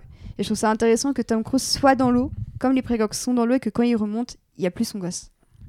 Ouais, et puis en plus, quand il est dans l'eau, il, regarde vers le haut, on voit vaguement des silhouettes. Mais c'est vrai que ce que tu disais, c'est une des scènes réalistes et tout. C'est. Déjà, c'est pas une piscine de cinéma. C'est bondé, euh, il y, a, y a plein de monde, il y a plein de bruit. euh, et leur lien, et ouais, il, est très, euh, très concret. et, Enfin, je pense que c'est notre cas tous ici, mais ou peut-être, je sais pas en fait. Mais j'ai vraiment euh, vu des scènes que j'ai vécues avec mes parents à la piscine quand j'étais gosse, quoi. Et euh, Bien sûr. Et il y a, y a un truc qu'un pote à moi qui est, qui est père m'a dit. euh, il m'a dit, tu sais, être père, c'est comme si tu avais ton cœur hors de ton corps, en fait. ah, c'est très parlant Et, comme, euh, comme image. Mais c'est super parlant. Et du coup, la séquence euh, de la piscine, c'est vraiment le moment où le cœur du père arrête de battre, en fait, quoi. Euh, et euh, et c'est super bien rendu, quoi. C'est... c'est- Enfin... Ouais, puis en plus, c'est cet événement-là, il suce toute, les- toute la, la vie du film. C'est la seule scène où il y a des couleurs dans le film, Bien sûr. à part le, le- le tout dernier plan avec les précogs euh, qui sont dans leur maison dans la prairie. Mais, euh, mais c'est vrai que voilà, la piscine, elle est orangeâtre, il y a vraiment plein de monde, plein de maillots de, de bain de couleurs différentes et tout, alors que le reste du film est blanc-gris euh, en permanence, quoi. Mais est-ce que c'est parce que c'est une séquence avec l'enfant? Est-ce que c'est parce que c'est un flashback? Ou est-ce que tout simplement c'est parce que c'est une séquence qui se passe avant le pré-crime? Ah, c'est possible Avant aussi. que le pré-crime existe et que du coup. Non, non, non, le pré-crime monde- existe déjà à ce moment-là, parce qu'il le, Non, parce il, le à six rejoint. mois après. Ah oui, c'est vrai, oui, euh, pardon. Le Pardon. Parce que j'avais en tête le... n'existe pas. J'avais en tête le moment où il dit euh, il le rejoint parce que le fils. Mais c'est vrai que oui, c'est c'est Oui. un peu avant. Du vrai. coup, c'est un nouveau monde en couleur, quoi. Euh, mais euh, non, non, mais ouais. Oui, la couleur Parce revient du coup ça. après que le pré-crime soit démantelé. Voilà, la couleur revient Ah. après et avant, en fait. Euh, je sais pas, mais en, poussant, en poussant la réflexion, ça peut être ça. Quoi. Et justement, on peut se dire que c'est un, un monde avec des enfants qui est en couleur. Sans enfants, c'est un monde tout gris. Et quand les enfants reviennent, ça redevient un monde en couleur. Oh. C'est beau, c'est beau comme du Spielberg. Mais d'ailleurs, pas étonnant que pour son film Sans enfant, Quaron, qui euh, ne cachera jamais ses influences Spielbergiennes, euh, prend la même colorimétrie pour faire son film sans enfant. Euh, Children of Men, quoi. Ouais. Mais euh, ouais, j'avais envie de dire quelque chose tout à l'heure sur l'utopie. Et euh, pourquoi on croit à ce monde et pourquoi on est du côté de ce monde pendant le premier quart d'heure, euh, on en discutait tout à l'heure. Et je pense que beaucoup de gens utilisent les mots utopie en se disant c'est quelque chose de bien.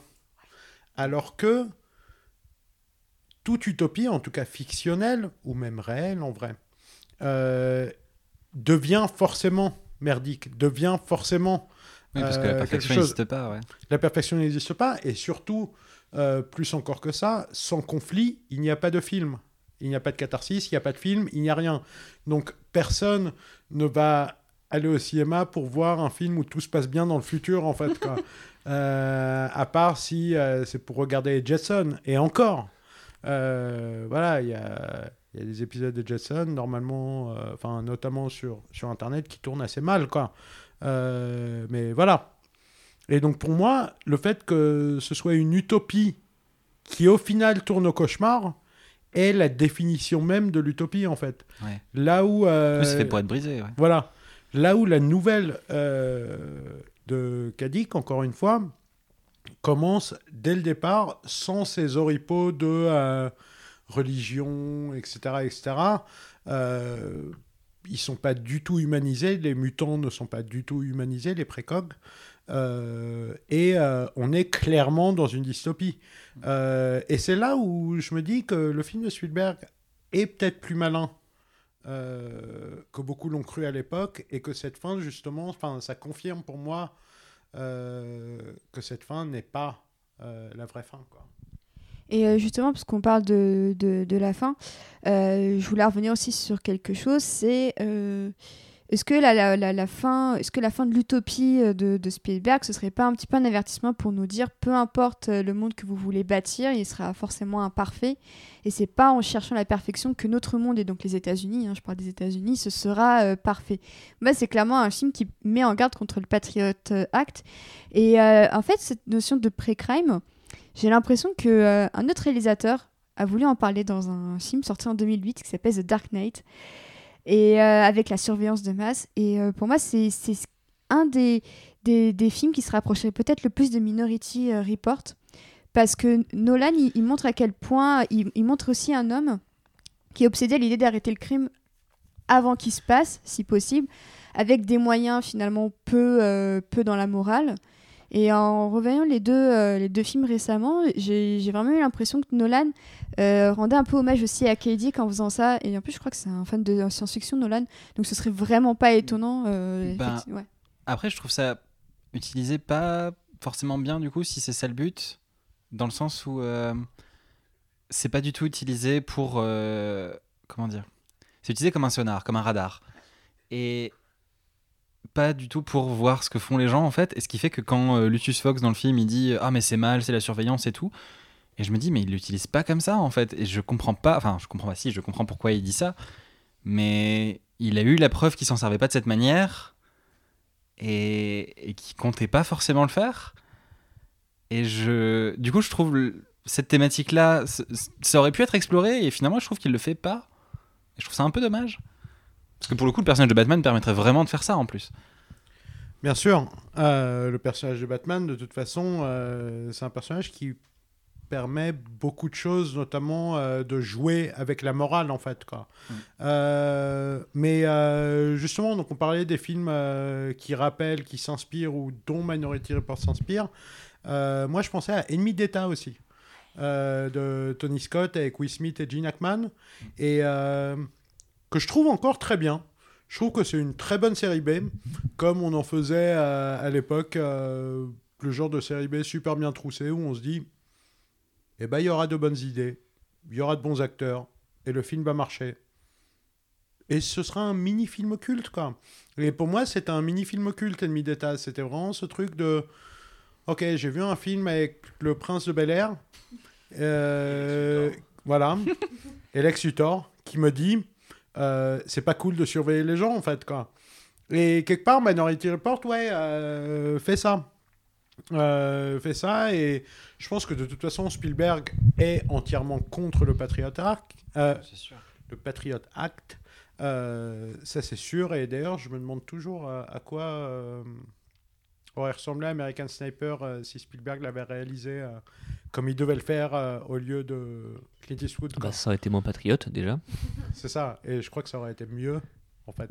Mais c'est ça qui est, qui est assez paradoxal aussi, c'est que donc oui, clairement Spielberg est, est contre le système qui, qui décrit, mais pourtant, quand tu le revois avec, euh, avec les années qui ont passé, tu te dis bah finalement ce qu'il montrait en fait, euh, aussi bien dans la surveillance de masse que même dans les, même quand cette scène quand il va chez Gap et donc il y a la reconnaissance euh, oculaire et que du coup en fait il lui parle des anciens produits qu'il a achetés, ah, on reçoit tous des mails comme ça de euh, tiens vous avez acheté ça, on vous on vous recommande tel truc. Il y a plein plein de choses en sachant qu'après tout ce qui est la technologie ce sont des, à l'époque, c'était soit des prototypes, soit des produits qui étaient déjà. Donc en fait, c'est ça aussi, c'est que le monde qui décrit, bah ouais, par petites touches, on, on y arrivait aussi. Moi, il y a un truc qui m'a toujours intrigué avec ce film, et du coup, tu, m'amènes sur ce terrain-là, c'est que euh, Spielberg, pour préparer le film, il a, il a ramené euh, plein de, plein de spécialistes, de scientifiques et tout, pour euh, élaborer un futur crédible. Un 2054, c'est ça, je crois Crédible. Et euh, d'ailleurs, c'est 1954 la nouvelle, non C'est ça? 1956. Ah mince, ça aurait, été, ça aurait été une belle coïncidence. Enfin, coïncidence, j'en doute, mais. Et, euh, et du coup, euh, ce que je trouve intéressant, c'est qu'aujourd'hui, on est dans un monde qui commence à ressembler à ça. Euh, on a des, euh, pubs ciblées, on a, euh, on a des prototypes de voitures, on a de plus en plus de choses comme ça, des hologrammes, euh, des choses qui se créent. Et je peux pas m'empêcher de me dire, est-ce que c'est. euh, ils ont prédit un, futur probable, mais est-ce que le futur s'inspire pas de cette œuvre-là et d'autres, mais particulièrement de celle-là? Euh, Parce qu'en plus, tout le monde a retenu les mouvements de main de Tom Cruise devant son écran et tout. Et, euh, et que euh, quel- il y a quelques années, il y a la Wii qui est sortie, on commençait à faire ce genre de choses devant nos écrans. Et c'est vraiment. euh, Enfin, c'est très intéressant vis-à-vis de ce film qui parle de, de prophétie auto-réalisée, parce que ben, c'est une prophétie auto-réalisée au niveau du développement technologique, en fait. Bien sûr, ce côté de euh, la poule ou l'œuf, euh, mais euh, dans la science-fiction et la réalité, quoi. C'est ça. Mais justement, pour le film, euh, donc Spielberg avait euh, fait euh, tout un pool de gens qui brainstormaient pour trouver des idées qui seraient crédibles, en fait. Mm. Et donc, du coup, les gens qui ont participé à trouver ces idées sont probablement les mêmes personnes qui ont participé à créer ces conneries, en Ouais, fait. sans quoi. doute, ouais. Euh, euh, J'ai retenu qu'il y avait Jaron Lanier, qui est un des fondateurs, de, un, des cré- un des premiers créateurs de la réalité virtuelle. Et voilà, aujourd'hui, la réalité virtuelle, c'est un peu partout, quoi. Mais bien sûr. Mais d'ailleurs, euh, donc Minority Report, adaptation de Philippe Cadic, euh, mais Blade Runner, adaptation de Philippe Cadic aussi, et Blade Runner, précurse Photoshop Ouais, aussi. Euh, avec le moment où il va chercher les écailles du, du serpent, où il agrandit le truc, euh, où euh, chaque pote graphiste que j'ai m'a dit non mais c'est impossible sans perdre de résolution, mais j'étais genre non mais c'est bon, il Photoshop. c'est les experts avant les experts. Voilà, exactement, exactement.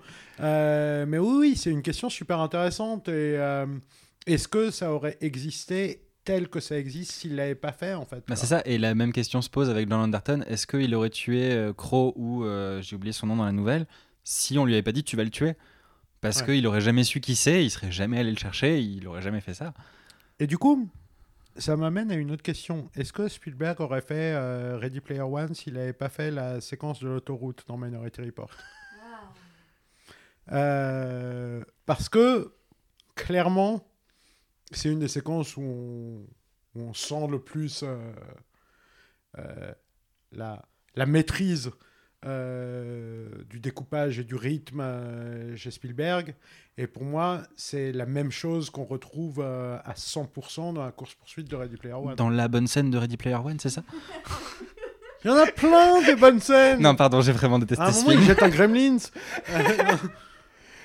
voilà. Je, je vais pas revenir sur Ready Non, Player non, mais One, vais- problème. mais voilà. Euh, mais ouais, mais en tout cas, je pense que ce film est aussi quelque chose qui, qui a inspiré Spielberg plus tard aussi, qui lui a permis justement de mettre en place ses idées les plus, euh, les plus tarées, de SF les plus tarées. Et d'ailleurs, c'est son premier film de SF vraiment futuriste sur Terre, quoi. Euh, même partout, en fait. Mais... euh, Ouais, parce que Jurassic Park se passe quand même dans. Jurassic Park, même si c'est euh, très, très la science-fiction, ça reste globalement l'époque où il est sorti. Il n'y a rien de d'extrêmement futuriste à part on fait des dinosaures. Bien sûr, bien sûr. Il y avait que, il y avait, euh, il y avait que AI sorti en 2001, en fait, qui était déjà un peu futuriste. Mais, euh, mais j'aime bien ce que tu dis ouais, sur le côté. euh, ça a prédestiné Spielberg à faire ce qu'il a fait ensuite, parce que pour moi, il y a tout un côté un peu méta-théorique en fait autour, du, euh, autour de la notion du regard dans le film. C'est-à-dire que le film s'ouvre sur l'œil de Agatha, donc qui voit un crime. Déjà, déjà- on, parle, de- on parle de vision. Il y a Anderton qui justement euh, manipule des images pour essayer d'y trouver quelque chose. Après le soir, il regarde, il regarde des images chez lui. Euh, il se fait opérer, des, enfin il se fait euh, changer ses yeux aussi parce que ça lui sert notamment, notamment à avancer. En fait, il y a toute cette notion du regard. En fait, je trouve qu'elle est hyper intéressante et ça pose aussi un peu la question du regard en tant que, en tant que cinéaste parce que finalement, Anderton au début qui manipule des images, qui les orchestre un peu vraiment comme un chef d'orchestre, genre il se cache même pas là-dessus. Il y a, c'est un peu le prolongement de, de Spielberg sur ce point. Ouais, c'est intéressant parce que du coup, il, joue avec la narration avant même qu'elle n'arrive. Je trouve ça génial. C'est vraiment, euh, c'est une idée incroyable de se dire, bah, je vais gérer le, le, futur, il va m'arriver comme ça et maintenant je vais le, le, modifier. Puis la manière dont il joue effectivement avec un chef d'orchestre, même la musique à ce moment-là, je trouve qu'elle fait vachement euh, musique classique orchestrée par, euh, par quelqu'un. Ouais, en revoyant, ça m'avait un peu marqué. Ouais, c'est vrai qu'à la fois, il, il, en fait, il convoque à la fois Spielberg et John Williams qui, qui fait la, la musique du film. Et puis voilà, quand tu sais qu'un film n'est pas, mon, est pas tourné dans l'ordre chronologique, là on lui file un peu euh, différentes prises d'une même scène et c'est à lui de les organiser, de euh, mettre tiens, est-ce qu'on fait un chant, est-ce qu'on fait un contre-chant, est-ce qu'on va zoomer là-dessus, c'est, euh, c'est assez intéressant. Mais surtout que tu parlais de chef d'orchestre et de la musique en particulier. Et moi, ce que je note aussi, c'est que ben, c'est John Anderton qui met sa propre musique, il met sa playlist, il met toujours la même. Et je parlais de l'aspect un peu divinité et tout ça avant, et je pense qu'il ouais, il se voit un peu comme Dieu à ce moment-là, que c'est vraiment euh, je suis un créateur, je suis voilà, il se voit comme un chef d'orchestre, euh, et clairement, on voit après quand euh, Colin Farrell utilise le, logiciel avec les, mouvements et tout, que Tom Cruise il en fait vraiment des caisses et, et qu'il n'a pas besoin de faire d'aussi grands mouvements, de faire des trucs aussi grandiloquents. Et, et, la mise en scène accompagne ça avec les, les grands, les grands travelling et tout. Et, je pense qu'il se voit vraiment euh, comme quelqu'un d'incroyable à ce moment-là et, que c'est ouais, bah, une compensation par rapport à ses échecs, par rapport à tout ça. Quoi. Ouais, c'est ça, il y a une compensation au niveau du regard, c'est-à-dire qu'avec son regard, il peut sauver des gens, alors que en fait, c'est parce qu'il il a pas regardé où, était, où allait son fils que euh, qu'il l'a perdu. Donc, euh, c'est exactement ça. Mais c'est vrai qu'il est, quand même, est quand revenu de loin. en fait, il y a l'impression qu'en fait, c'est peut-être pour, pour ça qu'il tombe de haut, c'est que c'est ce côté où au début, il pense que sans lui, des gens vont finir comme son fils et qu'il n'y a que lui qui peut les sauver. Et on en revient vachement à ce qu'on retrouve dans l'émission Impossible aussi, en fait, c'est que ce côté un peu martyr, il porte le, le monde sur ses épaules, c'est-à-dire que si lui, il n'est pas là, tout le monde va mourir. Et moi, le, fait que le personnage joue justement avec la matière tant en, en tant que tel, et qui soit une sorte de dieu finalement qui a le, le, pouvoir de vie ou de mort sur des gens, mine de rien, même qu'il le sache. Ça m'a, je suis désolée de le placer, mais ça me fait penser à Dr Manhattan dans Watchmen. Et, euh, et c'est parce qu'il y a clairement le même but, c'est-à-dire que Dr Manhattan, il peut voir le passé, le présent, le futur. Anderton, il, il a pu voir le passé parce qu'ils ont accès au passé, il y a des archives, ils peuvent voir le passé. Et euh, il, peut voir le futur. Et empêcher ce futur et justement faire quelque chose pour ça. Et je trouve que les deux personnages, c'est évidemment pas du tout les mêmes histoires, les mêmes intrigues, mais je trouve qu'il y a cette notion de Dieu qui peut modifier le temps comme euh, quelque chose de malléable. Je trouve que c'est super intéressant sur le point entre ces deux personnages. Et justement, euh, du coup, tu parles du docteur Manhattan et de ce dieu drogué, parce qu'au final, donc, les deux, que ce soit Dr Manhattan ou que ce soit Tom Cruise, sont des dieux et sont des drogués. Euh, ça me rappelle aussi euh, un de mes romans préférés de Philippe Cadic, qui est Le Dieu venu du Centaure, euh, qui justement parle de quelqu'un qui a cette puissance-là et qui a de la drogue plein sa mallette, quoi. et justement, cette thématique-là de responsabilité, de lourdeur de responsabilité, et en même temps le fait qu'il ne soit à l'aise qu'en sauvant des vies qui ne sont pas la sienne, parce que pour pouvoir sauver les autres, il doit se détruire, parce que s'il arrête de se détruire, il ne sauve plus personne. Je trouve ça passionnant, en fait. Euh, au moment où il décide d'arrêter pré-crime, il n'a plus de but dans la vie à part juste vivre, en fait. Et pendant quasi tout le film, c'est impensable pour lui de vivre, parce qu'il a perdu un gosse. Euh, mais euh, pour revenir à la musique, euh, je trouve que d'ailleurs, à part les moments où il fait le chef d'orchestre, c'est la BO de John Williams qui ressemble moins à du John Williams, tout simplement parce que il a dit s'être inspiré de comment il s'appelle le compositeur d'Alfred Hitchcock déjà? Alfred Newman? Non, Bernard Herrmann. Bernard Herrmann, voilà. et du coup, ce qui ajoute aussi donc au côté thriller, polar du film, quoi. Bah, il y a un côté hyper Hitchcockien en fait dans le, dans le film. En plus, bah, déjà, il y a, ce, cette- toute cette scène en, en, en top shot, c'est-à-dire vu d'en haut, qui fait très De Palma, donc qui fait très, euh, donc qui fait très Hitchcock aussi. Et puis Hitchcock, c'est que sa spécialité, c'était le suspense, c'est-à-dire que tu savais qui était le tueur, tu savais qui était la victime, tu savais pas comment ça allait arriver. Et tout Minority Report repose justement sur cette, euh, cette notion. Euh, et sur le fait que euh, y avait une autre fiction où tu savais qui était le tueur et tu savais comment le meurtre arrivait, mais tu savais pas comment. C'était Colombo. Et euh, Spielberg a réalisé le pilote de Colombo. Et, euh, et du coup, je pense que c'est aussi lui qui, qui retourne à quelque chose qu'il n'avait pas fait depuis longtemps. Mais en fait, ce qu'on dit là depuis quelques minutes, notamment sur Spielberg et sur la manière dont le film a influencé ce qui est devenu après, et sur ses propres influences, lui-même qui s'influence, ça montre quand même que il est pas tranquille, il reste pas sur ses lauriers. hein. Je veux dire qu'on aime ou pas le film, c'est clairement pas le film d'un mec qui se questionne pas sur son cinéma en fait. Quoi. Il se questionne en permanence et il pousse les limites du truc. J'ai presque l'impression de voir euh, un film moyen de Soderbergh euh, en me disant bon, je sais que tu sais faire euh, des trucs de fou, euh, mais c'est cool de te voir essayer des trucs. Sauf que là, en plus, je trouve que le film est brillant. Mais euh, voilà. Euh, bah, écoutez, en tout cas, euh, sur le film, est-ce qu'il y a des choses que vous souhaitiez rajouter? Parce qu'on va parler pendant quelques minutes, j'ai un peu parlé de la série télé, parce que Ah, malheureusement, grand elle moment. existe. Du coup, c'est ma- c'est Elle n'a maintenant pas, elle n'a pas existé longtemps, ce qui est une bonne nouvelle. Vous avez parlé de la fin ou pas? De... Est-ce que c'est la vraie fin ou pas? Ouais. Ok, d'accord. Et donc, Euh, est-ce que, toi aussi- est-ce que toi aussi, tu penses que c'est un faux happy end et qu'en fait, c'est un rêve Ah, euh, mais évidemment merci. que c'est un faux happy end. Évidemment que c'est un faux happy end.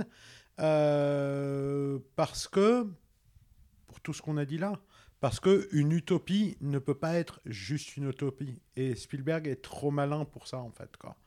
Euh, là où euh, on a une happy end qui a paru abusée à certaines personnes à la fin de euh, la guerre des mondes, euh, le fils qui revient. Bah, c'est pareil en plus. euh, C'est pareil en fait. Tu remarques en fait qu'il y a que il est dans le- uniquement dans, un- dans le même plan que Tom Cruise, mais genre les parents, il y a rien qui montre qu'ils qu'ils l'ont vraiment vu aussi. En fait, c'est que Ouais. lui, il y a que lui qui le voit revenir, alors qu'en fait le fils serait vraiment mort. Après, pour le coup, si le fils était revenu, ça m'aurait pas plus choqué que ça parce que émotionnellement, le film est quand même super hardcore et que s'il y a bien un film qui mérite une touche de truc positif, c'est bien celui-là.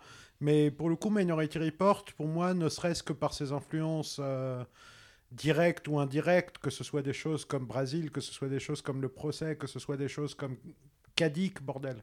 Euh, Il y a absolument aucune raison pour que cette fin soit la vraie fin, en fait. Quoi. Eh ben, écoutez, c'est sur cette note un peu pessimiste euh, que euh, on va passer à la série. Alors la série, donc Minority Report, qui a été chouronnée par euh, Mark Mylod euh, et deux trois autres personnes, ça a été diffusé sur la Fox en 2015. Il y a eu que 10 épisodes qui sont sortis parce que clairement la série a été une vraie cata d'audience et euh, critique aussi. Elle a eu très très peu de reviews Et positives artistique. À tous les niveaux, ça a été quand même une énorme cata, je pense qu'on peut se le dire. Euh, qui plus est, ce n'est pas une suite euh, de la nouvelle de Philippe Dick, c'est une suite du film. C'est-à-dire que euh, les précogs ont réussi à s'évader. Il y a toujours les noms des, des précogs qui sont dans le film, donc Agatha, Dash et Arthur. Et du coup, on suit les enfants précogs 15 ans après les événements Minority Report. Alors, il y a Sipan qui est en train de péter un câble. Oui, je te confirme, ça va aller que de mal en pis. hein. Et euh, il s'avère que l'un des, des précogs, donc Dash, continue d'avoir des visions des meurtres et il essaie de les en empêcher. Donc il essaie un peu à sa manière, de manière assez clandestine parce qu'il est, il, il est recherché, il essaie de, d'empêcher les meurtres. Donc il se la joue un petit peu Ethan Anderton, mais euh, de manière un petit peu plus euh, cheap et pas très bien jouée. Et un jour, euh, oui, il, bou- il bouge ses mains, mais il y a des flash, il y a des flash forward absolument horribles en matière de montage. euh, c'est, assez atroce. Euh, un jour, il, sur une enquête, il n'arrive pas à sauver la personne. Et, euh, et du coup, il décide d'aider la police. Une inspectrice de police, il décide de l'aider. Et euh, du coup, il y a toute une équipe qui sort, donc avec un précog, qui s'appuie sur ses visions. Ce qui est un petit peu contraire à tout ce que te dit Minority Bah, Report. voilà. Et ils doivent enquêter ensemble. Et, et clairement, c'est une série que je ne vous conseille pas du tout. Euh, vraiment, tenez-vous-en à la nouvelle et au film de, Steven Spielberg. Il y a un point par contre qui m'a intéressé, on parlait tout à l'heure du rapport aux divinités et tout ça. C'est que dans le pilote, à un moment donné, ils sont dans une sorte de musée et t'as une statue en or des trois précogs. Et euh, Construite par Tom Cruise lui-même. euh, de Colin Farrell. Et ça, par contre, c'est un des rares points que j'ai trouvé intéressant, c'est justement que la série, alors j'ai pas vu tous les épisodes, mais ça semble poursuivre aussi un tout petit peu, parce que Spielberg est producteur exécutif dessus, mais on se doute bien qu'il n'a pas, nota- il a pas eu un œil euh, très attentif dessus. Euh, mais justement, le thème euh, des précoques qui sont montrés comme des divinités qui sont encore ultra respectées, euh, c'est quelque chose que la série voulait poursuivre. Donc je trouve que c'est assez mal fait, mais sur ce point-là, ça dure une scène dans le pilote. Euh, il touchait à quelque chose d'intéressant, mais après ça vient vraiment au procédural hebdomadaire, qui en plus fait vraiment cheap. C'est-à-dire Ah que bah, la, f- la ouais. photo, quand tu compares la photo de Janusz Ouais. Kaminski sur euh, Minority Report, le film, et celle sur la, la série, bon, Jack en plus qui est complètement fat, qui est pleine de couleurs, c'est Ouais. euh, horrible. c'est horrible. Même, même, les, même les costumes, on a l'impression qu'ils ont régressé en fait.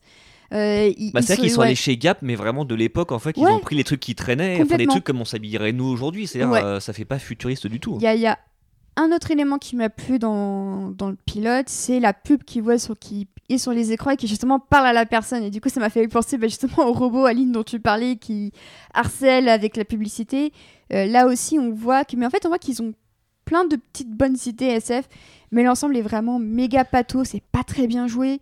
Euh, Non, puis surtout, euh, le ouais. problème, c'est qu'en fait, l'histoire de la série, elle va complètement à l'encontre de ce qu'on disait nous sur la fin. C'est-à-dire Ouais. que eux, en fait, ils se sont dit, bah non, là, ils ont pris le happy end de premier degré, et ils se sont dit, des années après avoir été libérés, il se trouve que euh, les, les précogs font ci, font ça. Alors qu'en fait, euh, si c'est un faux happy end, bah normalement, c'est... il peut pas y avoir de suite comme ça. Ouais, mais tu vois, on disait c'est peut-être la, la vie- les, rêves de John Anderton dans la prison. Peut-être il, il rêve sur des années, il rêve la suite. Bah, hein. dans ce cas, euh, franchement, je souhaite bien du courage parce que c'est quand même un long cauchemar Genre de le, 10 heures. le- hein, euh. le- le twist final de la série, c'était peut-être euh, tu sors de la tête d'An- d'Anderton. En fait, tout ça c'était un tête de Tom Cruise depuis le début. Il est là le caméo de Tom Cruise. En fait, c'est un faux happy end dans un faux happy end, quoi. Ce serait un faux happy end dans un faux happy end, en fait. Au final. Ouais, c'est exactement ça. Du coup, euh, je me suis euh, martelé, enfin, je me suis infligé quelques épisodes pour préparer le podcast. Bravo Bravo. Merci. Merci, c'était pas simple. Je remercie euh, les, les gens qui m'ont soutenu dans cette épreuve. Je suis sortie vivante, la série un tout petit peu moins, donc vraiment, ça a pas du tout fonctionné. L'aspect procédural fonctionne pas du tout. Je, je dis, je le répète, mais même Megan Good, elle se veut pas grand chose. Ça m'a juste fait marrer de revoir euh, Nick Zano qui joue maintenant dans Legends of Tomorrow, de le voir euh, dans un des, des rôles principaux. Il joue euh, le mec qui, qui, dont la peau peut se transformer en fer ou en acier, je sais plus. Colossus. Colos ouais, le, Colos Non, Colossus, c'est dans X-Men. le, le Colossus de Non, Legends of. Tomorrow. euh, voilà le style. Mais Ouais. il, jou- il jouait qui dans la série Minority Report? Il jouait pas Dash? Non, non, Ah non, non, parce que c'est un acteur qui joue pas Ouais. très bien. Non, c'est pour moi, l'un- pour moi l'un des intérêts de la série aussi, c'est qu'il y avait euh, Wilmer Valderrama, qui Ouais. est un face de Dead 70 Show. Mais bon, c'est vrai que euh, voilà, au bout de 5 minutes de le voir parler, euh, puis en plus il est sérieux dans la série, donc ça c'est pas. Non, Ouais. c'est vraiment un gros ratage. En plus, en Ouais. plus c'est vrai que quand tu passes après un film comme ça, tu te dis voilà, autant essayer d'assurer le coup, parce que là tu fais ça par-dessus la jambe comme ils ont fait la série. Ou de faire vraiment quelque chose d'un peu différent, quoi. Ouais, ou t'adaptes la nouvelle telle qu'elle est, en mini-série, tu vois, ça peut passer bien aussi. Voilà. Ouais, ouais, mais là, j'ai l'impression que ça n'assume aucunement euh, ce, que, euh, ce que dit euh, le film, quoi. Ou alors ça a pas compris le film aussi. Oui. Oui, ouais, limite, ils sont dit on va faire un prequel et. ils- Enfin. Parce qu'il n'y a pas de raison à ce moment-là qu'ils aillent refaire chier les, les précogs, quoi. À part juste si c'est des gros connards. Ce qui n'est pas à exclure. Oui, ce qui, ce qui n'est pas exclure, comme le, comme le dit Aline. Euh, alors, bah écoutez, on va bientôt arriver au terme de ce podcast. On s'excuse pour la durée un peu courte, mais on va être bientôt à court de batterie. Et en plus, après ça, je vous le dis, j'enchaîne avec l'épisode 3 de After Watchmen, euh, présenté par euh, Manu Pedon. Donc, euh, est-ce que vous avez encore un mot à dire sur Minority Report? Clamez votre amour pour Philippe Kedic ou, ou que sais-je? Bah, dit que lisez tout, c'est génial, mais ça va vous rendre fou par contre. Ouais, ouais, je, je Mais, confirme mais ça. ça hein. vaut le coup de perdre la boule. Effectivement. Et donc, je. Voilà, moi, je vous dis, pour euh, Minority Report, j'ai trouvé la nouvelle dans le recueil de Folio SF. euh, qui s'appelle Total Recall. Euh, par contre, Aline a une édition un petit peu différente. Est-ce que tu peux nous Ah, parler de cette édition? Bon, c'est pas forcément hyper intéressant, mais c'est l'édition folio bilingue. Donc j'ai Minority Report et Souvenir à vendre, donc la nouvelle qui a été adaptée pour Total Recall, en bilingue du coup. Voilà, il y a les deux. Euh, les gens ont tendance à les mettre ensemble parce que euh, il y a plein de gens qui considèrent que ça se passe dans le même univers. C'est euh, au, au- au jugement de chacun. Mais, euh, mais voilà, c'est tout. D'ailleurs, à un moment, il n'était pas exclu que le film soit une suite euh, de Total Recall. Ah ouais? Ouais, ouais. Il y aurait eu Arnold? Il aurait fait. Bah, heureusement, parce que euh, Colin Farrell, en plus, il joue dans le remake en 2000, euh, sorti en 2012, euh, Cross Universe. Ouais, le pauvre. Bah, li- limite, je préfère quand même son rôle dans Minority Report. hein. Je trouve que c'est un des rôles les plus fouilles-merde de, de sa carrière. et Je trouve qu'il se débrouille vraiment très bien. Parce qu'il a un petit style bien, bien Le- classe, façon néo-noir, justement. Euh. Et cet hommage, justement, elle est confidential dans la manière dont il se fait shooter comme une merde euh, quand il découvre euh, le poteau rose. Quoi. Mais d'a- d'ailleurs, enfin, je veux dire, tout l'acting qui, qui se passe sur son visage au moment où il meurt, mais c'est incroyable, je veux dire. Il, c'est, il méritait un Oscar pour ces trois secondes de, de jeu, quoi. C'est fou. Alors, pensez-vous que Colin Farrell méritait un Oscar pour ses 3 secondes d'acting? Vous pourrez répondre en commentaire, n'hésitez pas. Euh, bah écoutez, on a fini de parler de Minority Report. Et c'est le moment euh, de la recommandation culturelle. Ça peut être en rapport avec, avec Minority Report, avec Spielberg, avec Kadik, comme pas du tout en rapport. Euh, Est-ce que quelqu'un veut se lancer rapidement? Il y a une des meilleures bandes dessinées du monde qui a été traduite récemment, je crois, chez Urban Comics ou Delcourt. C'est Stray Bullets. Il faut absolument lire ça. Il faut que chaque être humain au monde lise ça. Euh, c'est la bande dessinée noire, du genre noir en fait. Euh, c'est plein de petites histoires qui se recoupent. C'est la bande dessinée chorale dans un noir et blanc magnifique. Euh, et ça dure depuis des années. Et c'est juste exceptionnel. Quoi. Voilà. Ok, on bah, effectivement, on recommande. Aline euh, Euh, bah, je j'ai pas forcément un truc très récent, mais je vais me calquer sur ce qui s'est dit euh, sur le dernier épisode et recommander un truc vieux. C'était The Man from Earth la dernière fois. Et non, c'était. C'était chez toi ou pas? J'ai écouté Ah, deux podcasts hier. Euh, alors, c'était pas chez moi, Non, je c'était crois, pas The chez Man toi. from Earth. Mais, Mais on, reco- c'était- on recommande quand même The, The Man mais, from euh, Earth. mais du coup, euh, j'ai envie de recommander Le règne du feu. parce que, voilà, c'est un film de 2003 que j'aime énormément. C'est un gros plaisir coupable parce que tout le monde déteste ce film pour une raison qui m'échappe. Euh, si vous connaissez pas ce film, j'ai. Enfin. Vous connaissiez les apocalypses euh, zombies, je n'ai que deux mots à vous dire, apocalypse dragon, voilà, c'est génial. Euh, et d'ailleurs, Le règne du feu, c'est un des films dont on voit certains des décors à Walt Disney Studios quand vous prenez le petit train. Et du coup, c'est assez rigolo parce qu'en fait, le film est passé totalement inaperçu en France. Du coup, bah en fait, quand tu fais le train, t'as tous les gens qui sont en mode oh c'est génial et t'arrives au règne du feu et personne, qui a- personne Ouais. ne moufte parce Bah, que personne ne sait pas. Si, les, Voilà. les gens mouvent un peu parce que tu, euh, tu sens la vague de chaleur, mais en plus, Oui, mais- le- cette extension du parc, elle a ouvert avant la sortie du film. C'est-à-dire Oui. qu'en fait, on nous disait c'est un film qui s'appellera Le règne du feu. Ouais. Londres a été détruit, il y a des dragons. Du coup, tu découvres. Après, quand tu vois la bande-annonce euh, des mois plus tard, tu fais Ah Le truc de Disneyland Exactement. Et du coup, puisque tu as le micro, Bien sûr. Maximilien. Bah moi ce sera Marocco en fait donc c'est pas très très récent non plus mais c'est la vraie série Minority Report qui est euh, Person of Interest Ah bah qui oui. est une euh, voilà une de mes séries préférées euh, sur laquelle ça s'est pas bien passé au début parce que les cinq premiers épisodes font très procédural ça fait vraiment les experts Minority Report c'est euh, pour ceux qui connaissent pas l'histoire c'est quelqu'un qui a créé une machine qui lui permet de prédire un crime dans le sens où il reçoit le nom d'une personne qui va être impliquée soit en tant que euh, en tant qu'auteur soit en tant que victime du crime. Et euh, justement, ils vont devoir euh, ils vont devoir l'empêcher. Donc ça c'est vraiment les premiers épisodes c'est ça il n'y a pas vraiment de fil rouge. Et après ça se complexifie parce qu'il y a des histoires de, de complot il y a des histoires de tout autour de la machine. Aussi des gens qui sont fascinés par cette machine et qui veulent s'en emparer. Et vraiment la série moi j'ai vraiment vraiment adoré cette série. Il y a un épisode dans la saison 4 que je trouve absolument extraordinaire sur justement les différentes possibilités euh, sur la prédestination aussi donc vraiment, ça dure 5 saisons, en sachant que la cinquième est un peu plus courte, elle dure 13 épisodes.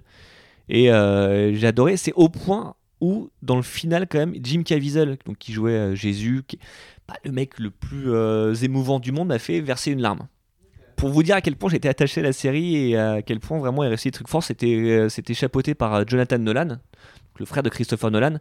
Il y a un côté un peu Batman aussi, dans... donc du coup ça rejoint un peu le côté Minority Report Dark Knight dont tu parlais tout à l'heure, sur, euh, voilà, sur euh, la surveillance de masse, sur le côté justicier, sur euh, les limites à franchir entre la vengeance, la justice. Donc c'est vraiment une série passionnante, faut juste s'accrocher aux les six premiers épisodes.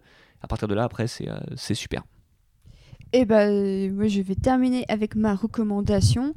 Euh, bah, écoutez, moi, je vais dire le, livre The Leftovers de l'autre côté du miroir qui est paru chez Playlist Society. Euh, qui est une chouette maison d'édition, hein, dont je vous recommande les bouquins. Celui sur les Sarvakovsky aussi est vraiment passionnant à lire.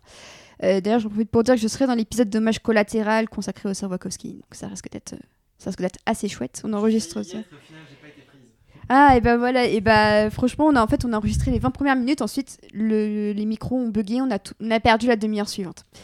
Mais vous avez un souci avec les Wachowski quand même. Hein. Parce oui, que déjà sur Sense8, euh, il y avait eu un problème. Sur Sense8, j'étais censée enregistrer un podcast avec euh, Lucie, que je, vous allez retrouver bientôt dans un épisode, je ne vous en dis pas plus, avec euh, Gabin, Idem, vous allez le retrouver dans un épisode à venir et avec Corentin, que je salue.